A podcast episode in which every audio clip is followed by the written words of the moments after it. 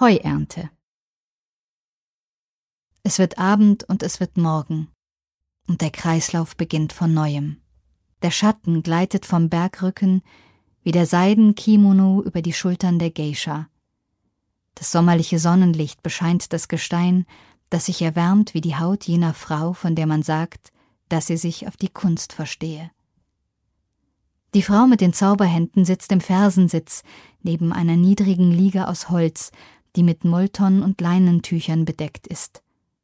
Darauf liegt bäuchlings die Magd, mit gelöstem Mieder und nur bekleidet mit einem Unterrock, den die Frau mit den Zauberhänden so hochgeschoben hat, dass er nur noch das Gesäß bedeckt. Licht und Szenerie wirken wie das Gemälde eines alten Meisters. Die Frau mit den Zauberhänden betrachtet den Rücken, als sei er das Relief einer Landschaft. Die gewordene Form nennt sie das, was sich ihr darbietet. Auch ihr eigener Körper hatte sich verändert, als das Leben von ihr verlangte, wie ein Fels in der Brandung zu stehen. Aus der zierlichen kleinen Tänzerin war eine Frau mit kräftiger Statur geworden. Sie hatte Platz genommen in ihrem Raum, auf ihrem Hof hoch oben in den Bergen. Aufrecht sitzt sie nun da und schaut, betrachtet in aller Ruhe das, worauf ihr Blick als erstes gefallen ist.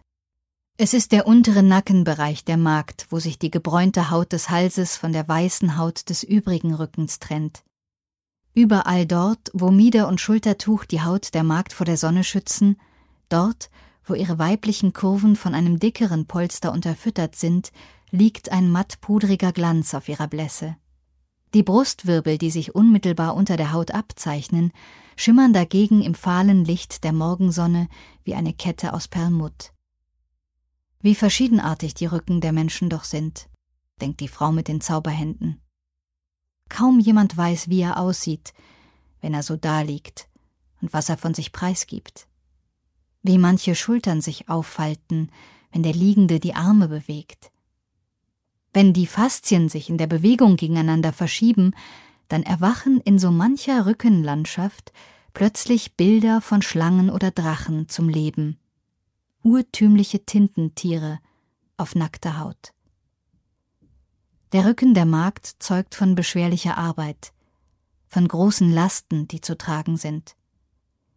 Die Frau mit den Zauberhänden vermag, allein aus den Bewegungen der Menschen auf das Aussehen ihres Rückens zu schließen und umgekehrt. Wie so oft erzählt auch dieser hier von einem Leben, das der Erfüllung von Pflichten geschuldet ist, ohne jede Möglichkeit, die eigenen Bedürfnisse zu pflegen. Das ist etwas, was sie auch bei ihren Patienten aus der vorderen Welt häufig sieht. Leistungsbereit sind sie. Zahlenreihen stehen ihnen in die Augen geschrieben. Ihr Feuer lodert hell und erlischt schneller, als es nötig wäre. Stumpf und leer sind ihre Gesichter. Sie entpuppen sich bei näherem Hinsehen als zur Schau getragene Masken. Aschgrau, wie die Maßanzüge ihrer Träger. Die Frau mit den Zauberhänden wirft einen kurzen Blick auf die Bewegung des Atems vor sich, sieht, wo er seinen Anfang nimmt und wohin er sich ausbreitet, schließt dann die Augen und überprüft mit ihren Händen, ob das, was sie gesehen hat, unter ihren Fingern eine Entsprechung findet. Mit ihren Zauberhänden liest sie den Rücken wie eine Geschichte. Er erzählt ihr vom Dasein, von der Stadt oder der Landschaft, in die der Mensch gestellt ist, von seiner Vergangenheit und von seiner gegenwärtigen Lage. Wer von der Frau mit den Zauberhänden berührt worden ist, begreift sofort, warum in Japan die Akupunkteure früher häufig blind waren.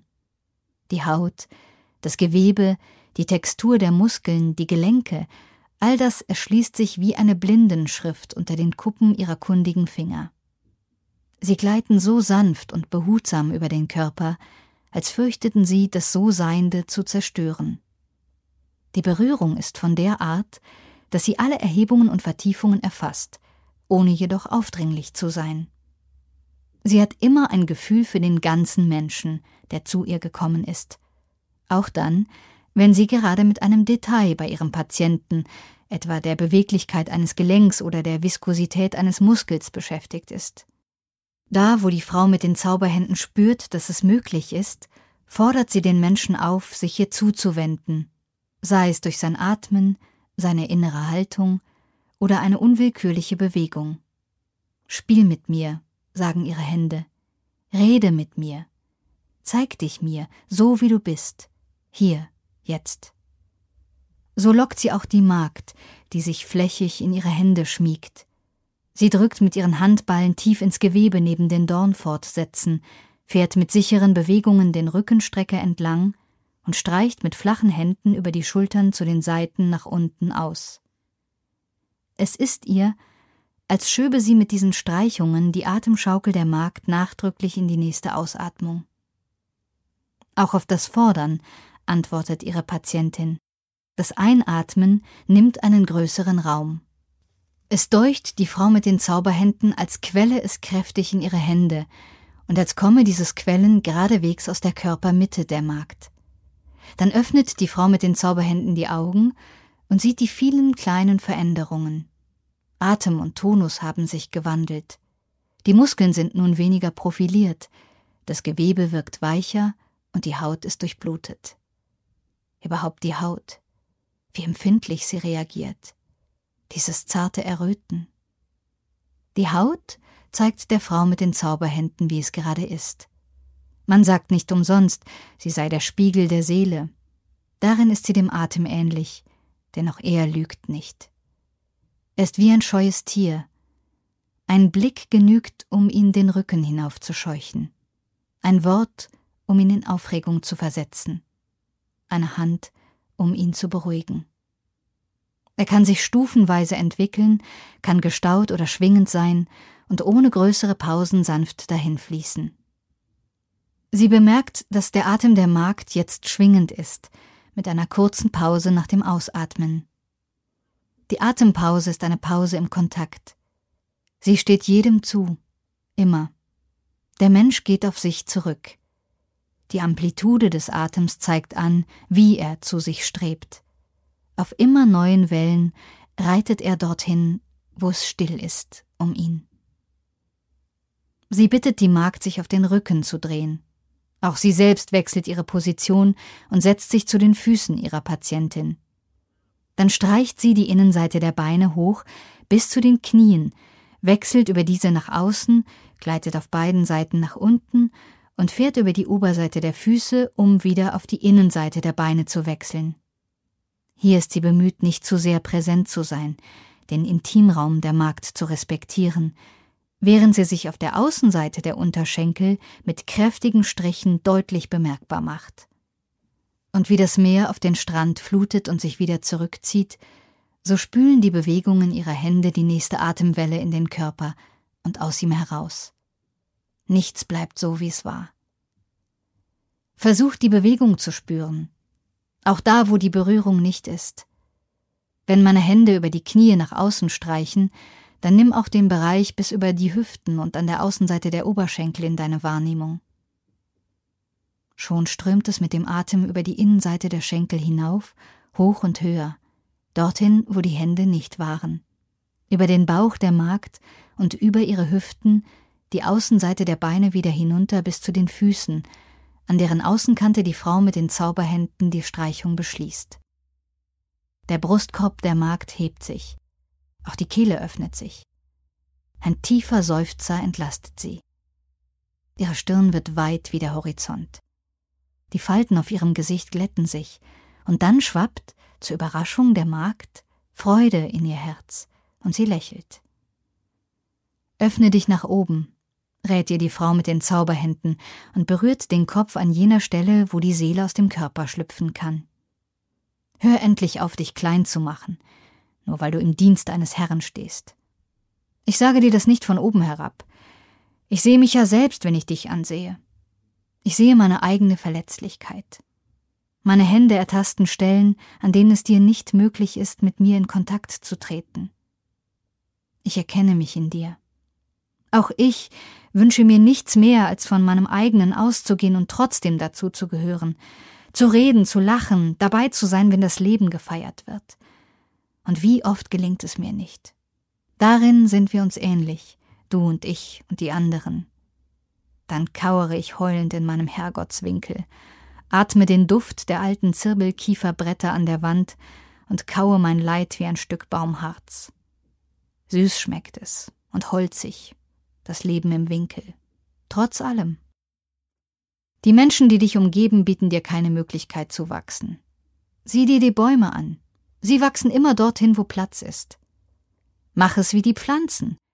Geh dorthin, wo du dich entfalten und frei atmen kannst. In der folgenden Nacht träumt die Magd, dass die Decke ihres Schädels sich unterm Sternenhimmel seitlich aufklappt. Die Milchstraße fließt in sie ein, oder strömt sie aus ihr hinaus, hinein in die Tiefe des nächtlichen Blaus? Sie weiß es nicht. Sie fühlt sich in die Länge gestreckt. Und die Richtung dieser Längung ist nach oben, ist das Universum. Sie hat nicht länger die gedrungene Gestalt der Magd, die Heuballen auf Kopf und Rücken zu tragen gewohnt ist. Ihre Körpermasse hat sich verjüngt und eine andere Ordnung gefunden. Sie betrachtet das Traumbild, sieht ihre Gestalt, die vor dem nächtlichen Blau unbewegt zu schweben scheint. Ein Gefühl von Freiheit durchströmt sie. Und im Schlaf entfährt ein tiefer Seufzer ihrem Mund. Sie untersteht anderen Mächten als den irdischen. Das wird ihr in dieser Nacht offenbar. Die Zeit des Heuens ist gekommen. Auf den Wiesen werden schon im Morgengrauen die Sensen geschliffen. Im Wald schlagen die Bauern das erste Holz für den Winter, und auch beim Haus gibt es wie immer Arbeit. Sobald früher ein Kind hier oben imstande war, die Heugabel zu halten, wurde es zusammen mit den Knechten und Mägden zur Heuernte auf den Wiesen eingesetzt oder bekam die Anweisung, den Kartoffelacker umzugraben oder den Stall auszumisten. Je nach Jahreszeit mussten Gemüse gesetzt und Salate gepflanzt oder das Unkraut gejätet werden. Das Hüten der Ziegenherden war die Aufgabe der Kleinsten. Zum Herumtoben blieb keine Zeit. Es galt also, sich die Knochenarbeit zum Spiel zu machen, mit den Ziegen zu meckern, eine Wette auf das Erreichen eines Ziels abzuschließen oder nach einem ausgedachten Muster die Erde zu lockern und sich so die Zeit zu vertreiben. Die Frau mit den Zauberhänden stößt beim Umgraben mit dem Spaten auf etwas Hartes, bückt sich und legt mit bloßen Händen einen Griff aus Metall frei, an dem sie zu ziehen beginnt. Es ist ein Schwert, das sie aus dem Kartoffelacker zieht wie aus einer Wunde. Verblüfft hält sie es in Händen. Es zeugt von Napoleons Zug über die Alpen. Auch ihr Land ist also Schlachtfeld gewesen. Braun ist die Erde hier, so wie getrocknetes Blut es sein kann. Behutsam säubert sie die Klinge und betrachtet das Werkzeug für einen Kampf, der Auge in Auge geführt worden ist, Mann gegen Mann. Ein Schwert, das den Gegner auf Abstand zum eigenen Leib halten und den eigenen Raum erweitern sollte um die Länge der Klinge, die todbringend war für jeden, in dessen Fleisch sie sich versenkte. Ein Mann kommt den Weg zu ihr herauf. Sein Gang ist der eines alten Kriegers. Müde und gebeugt seine Gestalt. Sie bittet ihn ins Haus. Als er in der Stube auf einem Schemel vor ihr sitzt, schweigt er. Und auch, als sie aufsteht, sich vor ihn hinhockt, ihre Hand seitlich auf seinen Arm legt und ihm wortlos sagt Ich bin da für dich, spricht er kein Wort. Sie fragt ihn nach seinem Leiden. Da rührt er sich und sagt, er sei erschöpft und habe keine Freude mehr im Leben. Seine Stimme ist brüchig und ohne Klang. Alles sei dunkel und ihm schwer. Es dauert eine Weile, bis er fortfährt. Leichen trage ich, Verletzte, Frauen, Männer und Kinder, die ich aus den umgestürzten Waggons eines Zuges herausgezogen habe. Er ist als Feuerwehrmann dort gewesen und trägt seither ihre Leiber, jeden Tag, jede Nacht. Er streckt seine Arme leicht angewinkelt nach vorne aus und dreht die Handflächen nach oben. Dann hebt er seinen Blick, sieht ihr in die Augen und Tränen beginnen sich aus den Seinen zu lösen. Sie hinterlassen salzige Spuren auf den dunklen Wangen. Die Frau mit den Zauberhänden erhebt sich und fordert ihn auf, es ihr gleich zu tun. Ihr ist nicht entgangen, dass er nach dem Einatmen die Luft festgehalten, dann aus und schnell und kurz wieder eingeatmet hat. Er kommt ihr vor wie jemand, der aus der Tiefe auftaucht, an der Wasseroberfläche nach Luft schnappt, um sich dann erneut in die Welt unter Wasser sinken zu lassen, wo die Geräusche dumpf sind und von ferne kommen und das Gefühl im Kopf wie Watte ist. Sie streckt ihm die Hände entgegen, die Handflächen hat sie zu ihm geöffnet und hält sie etwa in Höhe des Kopfes. Er hebt ebenfalls die Arme und dreht die Hände so, dass sich ihre Handflächen berühren. Sie stehen sich gegenüber. Die Handflächen gegen die des anderen gelegt, wie Kinder es tun, die im Spiel ein Haus mit Dach darstellen, durch das ein drittes Kind und mehr im Reigen hindurchziehen können. Sie weist ihn an, gerade so weit mit den Füßen rückwärts zu wandern, dass er ohne ihr Gegengewicht nach vorne umfallen würde, und tut es ihm gleich. Als beide den Schwerpunkt ihres Körpers zugunsten eines neuen gemeinsamen Schwerpunkts irgendwo zwischen sich aufgegeben haben, fordert sie ihn auf, sich aus dieser Position von ihr abzustoßen. Er spürt das Gewicht ihres Körpers gegen seins, das sich über seine Handflächen auf seine Arme überträgt und weiter über den Schultergürtel bis hinab zu den Füßen. Er stößt sich ab, steht einen Augenblick für sich und lässt sich, als sie es ihm sagt, wieder in die Ausgangsposition zurückfallen. Wieder stößt er sich ab und wieder. Schließlich bittet sie ihn, alleine zu stehen, die Arme neben dem Körper hängen zu lassen und nachzuspüren, wie es jetzt sei. Sein Atmen hat sich verändert. Er fühlt sich leicht und gelöst. Er hat die zu schwer gewordene Last der Leiber, die er getragen hat, abstoßen können. Tragen und ertragen ist ein Thema gewesen. Was wir gesehen haben, haben wir gesehen. Wir können es nicht nicht gesehen machen. Wir können es nur verdrängen oder vermischen. Du machst es, wie du es kannst, und du machst es gut. Mit diesem Wissen kehrt der Feuerwehrmann zu seiner Arbeit zurück. Die Städte der vorderen Welt waren mit den Jahren langsam die Berghänge hinaufgekrochen.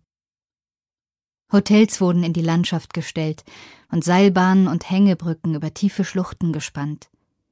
Aussichtsplattformen aus Glas schieben sich seither über schwindelerregende Abgründe und Türme biblischen Ausmaßes schießen aus dem Talgrund auf und wetteifern mit den Gipfeln um die Höhe.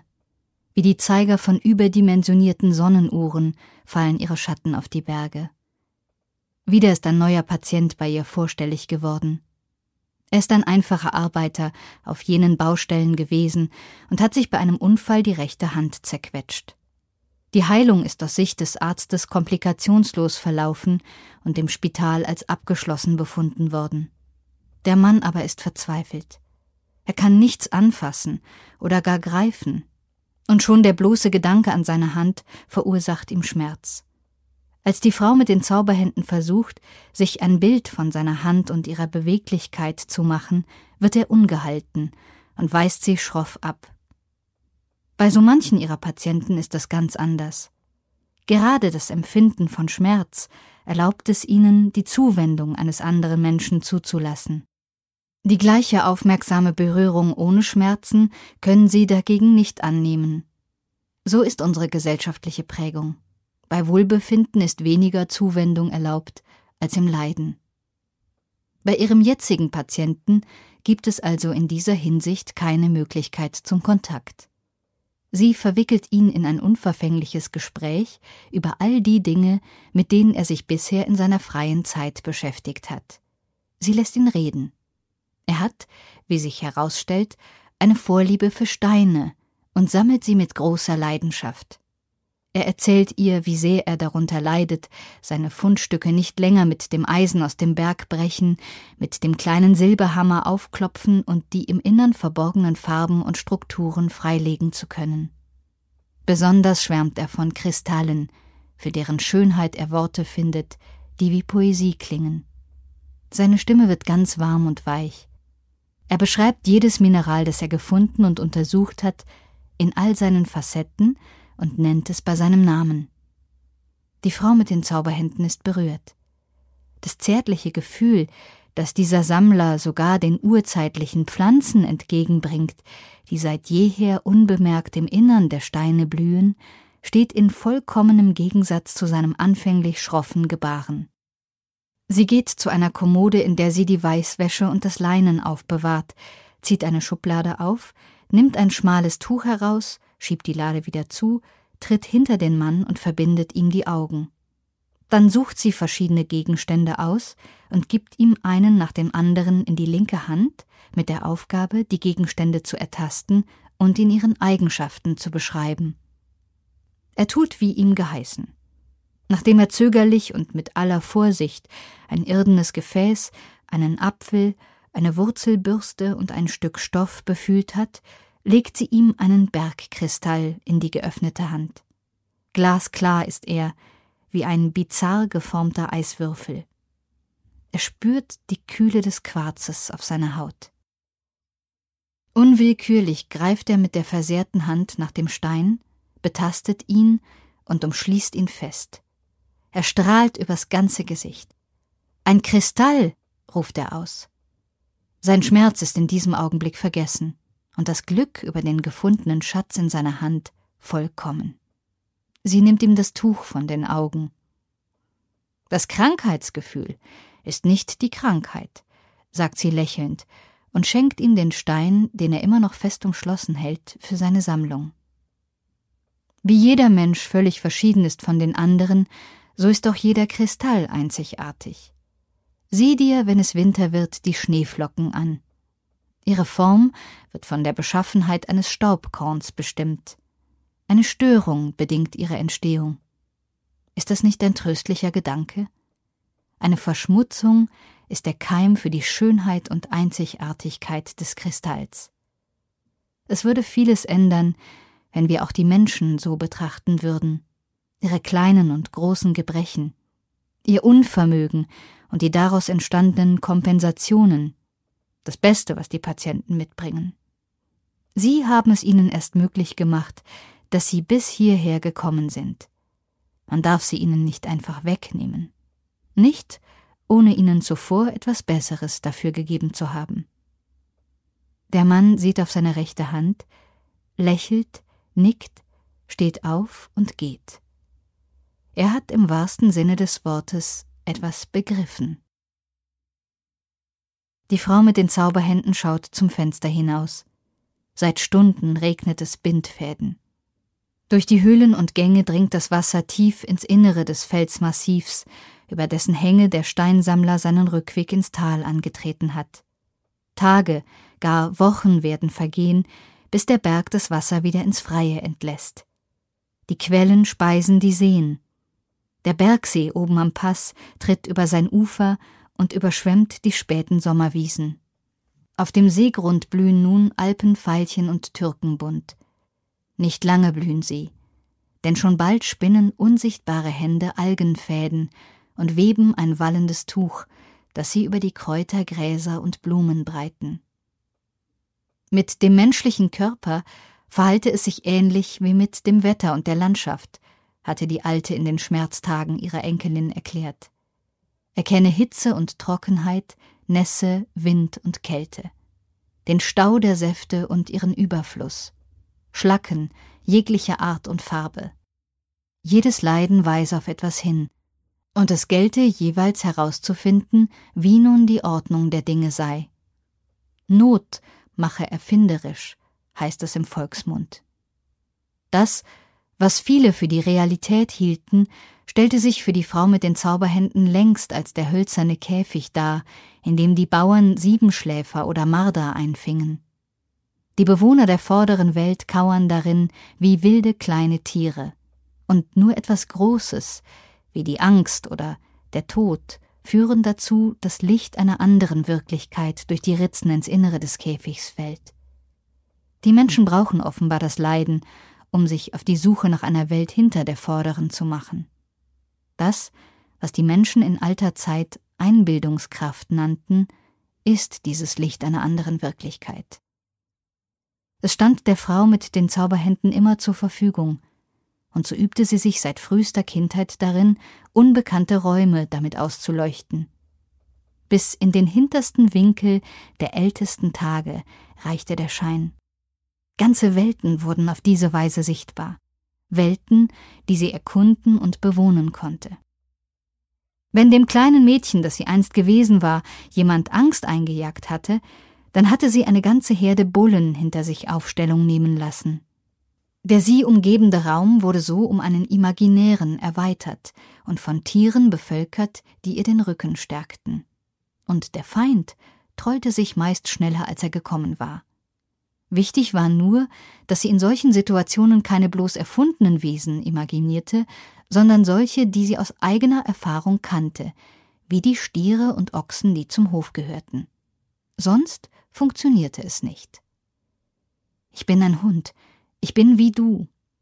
Das hatte sie gedacht, als der Köter des Nachbarn sich von der Kette gerissen hatte und kläffend um die Hausecke auf sie zugeschossen gekommen war.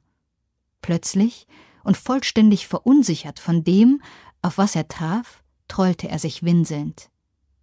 In solchen Momenten, in denen sie aus Not erfinderisch wurde, wirkte die Kleine plötzlich unfassbar mächtig und wie ein altersloses Wesen.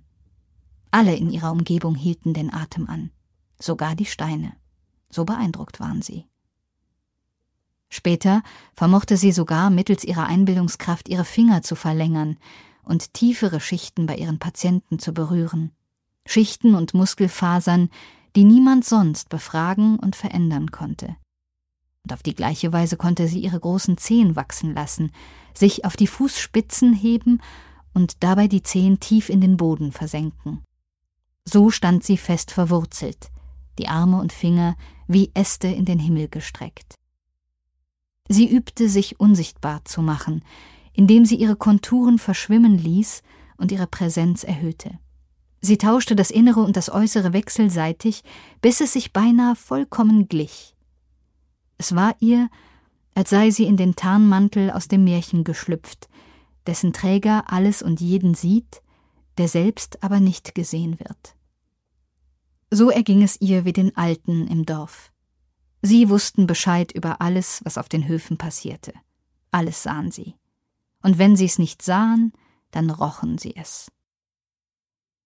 Die alten Frauen sammelten die Neuigkeiten wie Brotkrumen in ihren Schürzen und trugen sie zur Bank de las Manseñas, die auf dem Dorfplatz stand. Dort streuten sie die Krumen aus und warteten, bis sich die Spottdrosseln einfanden und sie aufpickten. Die Bauern achteten sorgsam darauf, auf ihren Wegen durchs Dorf nicht allzu oft in die Nähe der hölzernen Lügenbank zu geraten. Sie wollten nicht durch ihre bloße Anwesenheit das Geschwätz der Leute heraufbeschwören. Wenn sie auf verbotenen Pfaden unterwegs gewesen waren, dann drückten sie sich an den Häuserwänden entlang oder gingen scheinbar unbeteiligt und den Hut ziehend an dieser Bank vorbei, wohl wissend, dass dem unsichtbaren Volk der Alten keiner ihrer Schritte entgehen würde. Sie hofften inständig, nicht in den Ruch zu kommen, sie hätten gefehlt oder gar eine unerlässliche Sünde begangen. Aber wer ist schon ohne Fehl und Tadel? Am besten war es, den Sack mit den Leichen im Keller daheim zu lassen und anders als diejenigen, die ihre Vergangenheit im Gepäck haben, unbeschwert seiner Wege zu gehen. Freundlich grüßend und nicht recht fassbar für die anderen. Nur ein Stinktier kommt zu einem Stinktier, bemerkte die Frau mit den Zauberhänden zu dem Gewäsch der Leute befragt, und schwieg sich ansonsten dazu aus. Übrigens hat man niemals auf jener Bank de las Manceñas ein Liebespaar sitzen sehen. Die Liebespaare, die zog es ins Unterholz. Dorthin, wo Rot und Schwarzwild wechselten, wo es so dunkel war wie in einer Kuh. Dort waren das Dorf und die Bank mit den Leuten fern. Dorthin zog es auch eines schönen Tages die Frau mit den Zauberhänden. Er war ein Fremder, ein Lichtfänger. Wie Buben mit einem Netz nach Schmetterlingen haschen, fing er mit seiner Kamera Schatten und Licht und schrieb mit ihnen auf Papier oder auf Glas. Und wie die Frau mit den Zauberhänden Kräutersalben mischte, so stellte er lichtempfindliche Emulsionen her, die er aus dem Saft von Früchten gewann. Alles bestrich er mit diesem Gemisch, sogar ihren Körper. Ihre Weiblichkeit war ihm die liebste Fläche für seine Projektionen. Die Frau mit den Zauberhänden gebar ihm zwei Kinder, einen Jungen und ein Mädchen. Aber wie der Spring ins Feld in ihr Leben getreten war, flatterhaft wie ein Sommervogel, so verschwand er auch bald wieder daraus. Reisende soll man nicht aufhalten. Sie sagte es ohne einen Anflug von Kränkung oder gar Bitterkeit in der Stimme. Sie nahm auf der Schwelle des Hauses stehend von ihm Abschied und winkte ihm hinterher. Als sie sich ihrer Arbeit wieder zuwandte und begann, die Stube zu fegen, war er schon längst mit einem Sprung aus dem Bild im Türrahmen verschwunden und im Gefolge der nächstbesten Windsbraut die Berghänge hinabgetrieben.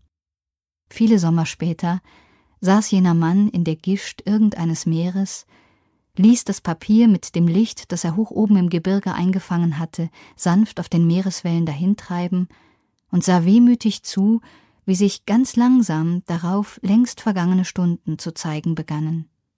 Spielende Kinder, seine Kinder, lachend und frei in ihrer Bewegung. Bilder aus glücklichen Tagen in einer anderen Landschaft. Meere und Berge sind wie Bruder und Schwester.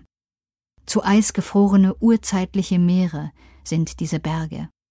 Steingewordene Wellen, gestockt in der Zeit. Der Siedepunkt von Wasser in der Höhe ist ein anderer als unten im Tal. Das Gelbe und das Weiße vom Ei gerinnen in höheren Luftschichten langsamer als auf Meeresniveau. Bedeutet das nicht auch, dass alles im Leben mehr oder weniger Zeit braucht, je nach der Schicht, die es betrifft?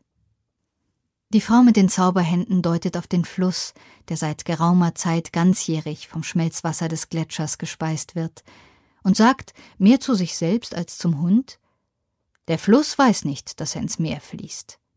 Er ist ganz Fluss, unaufhaltsames Strömen, ununterbrochenes Rauschen, ständige Anpassung an die Gegebenheiten. Er denkt nicht. Er ist immer schon weg. Aber wir, wir denken. Wir hängen unsere Gedanken an Dinge und Menschen und lassen nicht los.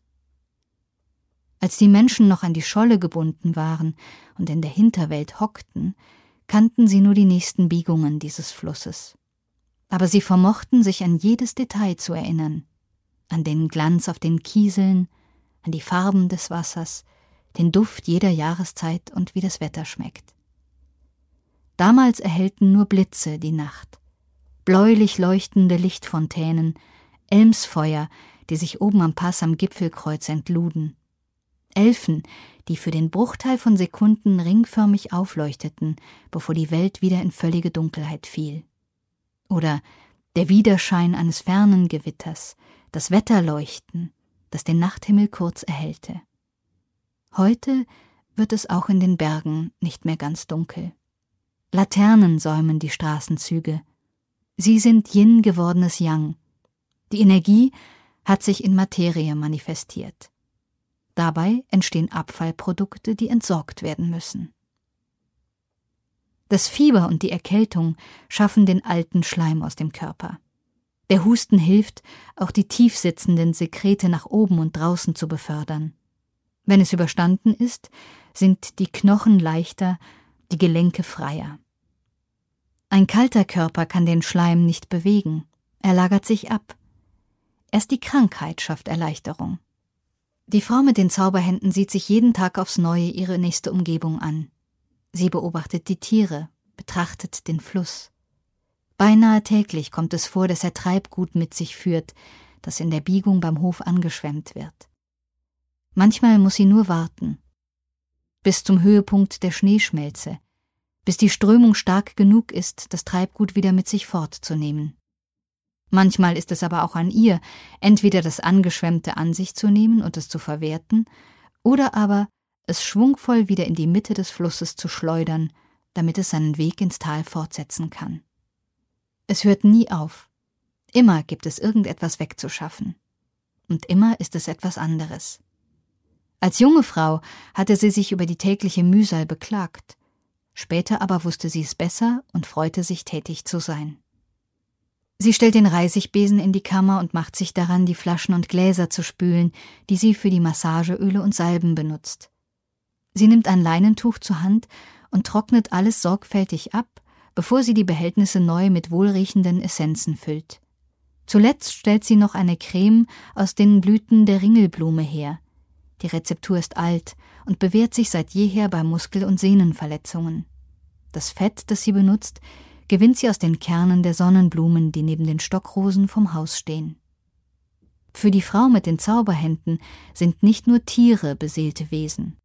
Auch von den Blumen und Pflanzen nimmt sie an, dass sie auf eine eigene Weise vergesellschaftete Wesen seien, die Familien bilden und mit Hilfe von Sporen, Pollen und Botenstoffen untereinander kommunizieren.